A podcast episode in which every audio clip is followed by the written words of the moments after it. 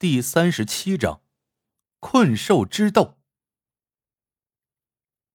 在路上的时候，黄凯还给看着那些尸体的伙计打了个电话，交代一定要注意安全。我在后面还补了一句：不管出了什么事情，都不要靠近尸体边上。不过，我觉得这话应该是多余的，毕竟那些尸体已经四分五裂了。到了殡仪馆。我和黄凯也没有在外面等，而是直接闯了进去。说来也奇怪，这大晚上殡仪馆的大门竟然还是开着的，大厅中摆了一支白色的蜡烛，有点风，虽然火苗在风中摇曳，却始终不灭。看，那是什么？就在我全神贯注的看着火苗的时候，黄凯拍了一下我的肩膀。然后伸手指向了我们面前的那一面白墙。我疑惑的看了一眼黄凯，然后顺着他手指的方向慢慢看去。我发现，在墙上挂着一排类似遗像的照片。我抿了抿嘴，一步一步朝着那面白墙走了过去。这殡仪馆我不是第一次来。我记得上次来的时候，好像还没有这些照片。等我走近了一点，我眼睛扫过了上面的黑白遗像，可是我的眼睛却在最中间的那一张上停了下来。凯哥，你过来看一下，这个人我们是不是认识？黄凯咽了口唾沫，一步一步的走到了我的身边。他抬头朝着墙上一看，这一看，他直接张大了嘴巴。这，这不可能啊！我扭头看了看四周，这不就是那个郝经理吗？他死了。我又仔细看了看其他的黑白照片，这个时候我发现墙上挂着的所有照片，竟然是整个殡仪馆的员工。都在上面，包括之前死的那个小钱。两位，这么晚来殡仪馆有什么事情吗？我和黄凯正在看着照片，突然听见有人从我们身后开口了，紧接着就是一阵关门的声音。我跟黄凯立刻扭头看去。却发现站在我们身后说话的正是郝经理，关门的则是其他几个员工。我暗自握了握拳，我眼睛瞄向黄凯的时候，他的手正在往后腰摸。既然你们来了，那就别走了吧。郝经理怪笑一声，紧接着他一挥手，所有的员工竟然都朝我们冲了过来。都别动！那一刻，黄凯在最快的时间内拔出了手枪，直指郝经理。你们知道这是在干什么吗？袭警！你们到底是什么人？我没有说话，而是站在一边，默默的看着眼前发生的一切。突然间，我好像听见自己的身后传来一阵呼吸声，我猛然一扭头。却发现，不知道什么时候，黄凯的身后正站着一个人，而这个人正是当时身首分离的小钱。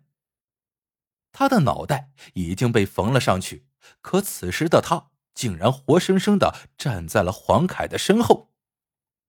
黄凯此时还全然不知，这个时候的小钱，他的脑袋是扭过来朝着我看着的。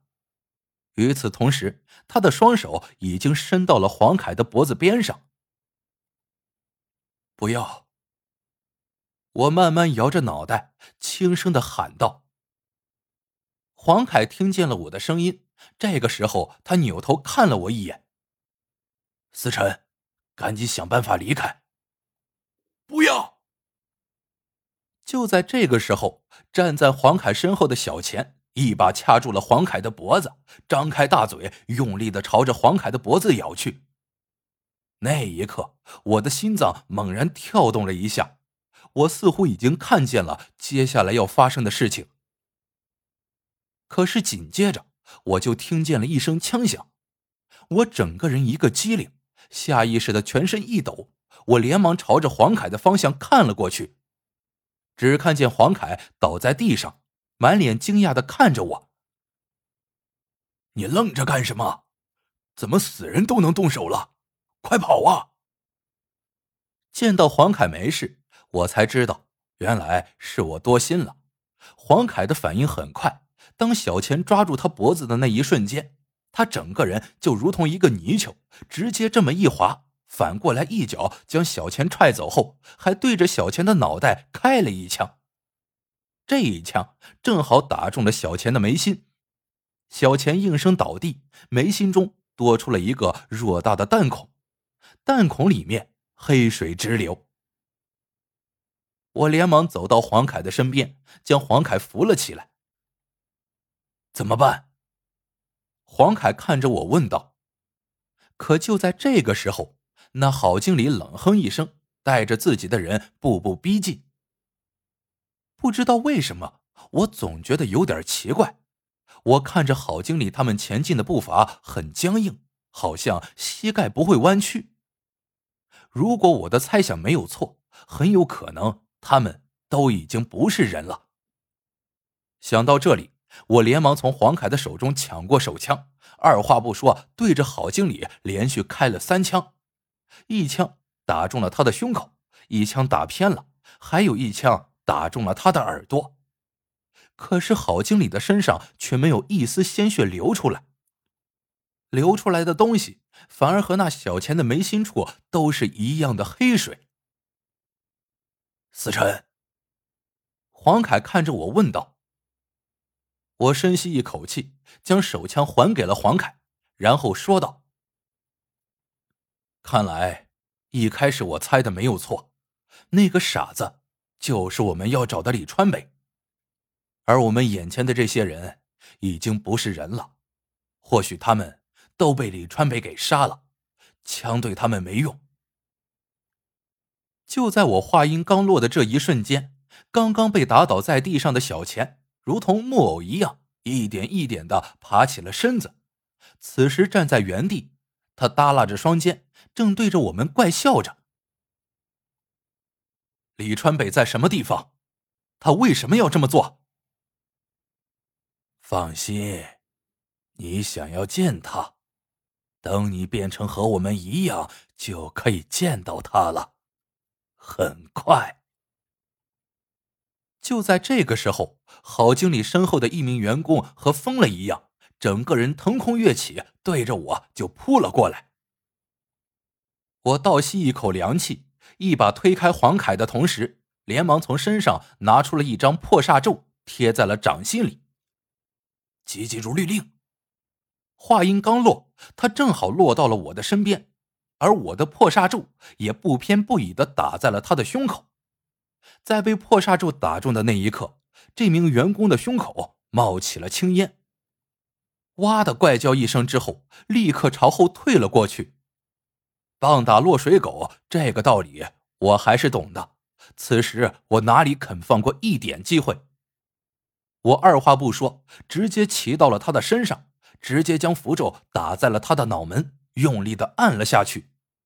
他的脑门上也冒起了青烟，他的身子开始还在不停的扭动，可是很快便失去了动静。等我抬起手再看的时候，他已经变成了一具干尸，而从他的怀中飘出了一张黑色的符咒。黄皮子书上说过，想要控尸，肯定有一些独特的方法。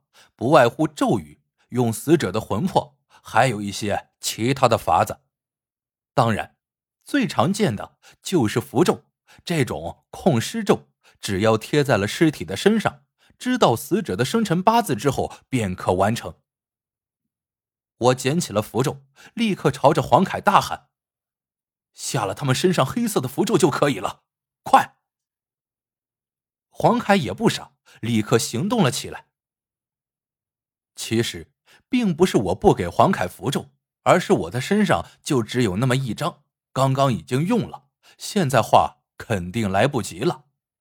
就在我刚站起身的那一刻，身后的小钱就如同一个上了发条的木偶，不要命的朝我就撞了过来。我都来不及躲闪，硬生生的给我撞飞了出去，摔倒在地上，嘴巴里一甜，竟然吐出了一口鲜血。我琢磨了一下，依照破煞咒的符号，直接在手掌上画了一道。急急如律令。小钱已经再一次冲到了我的面前，就在他扑到我身上，按住我双肩的那一刻，我猛然伸出右掌，直接打在了他的眉心处。亲爱的听众朋友们，本章播讲完毕，感谢您的订阅收听。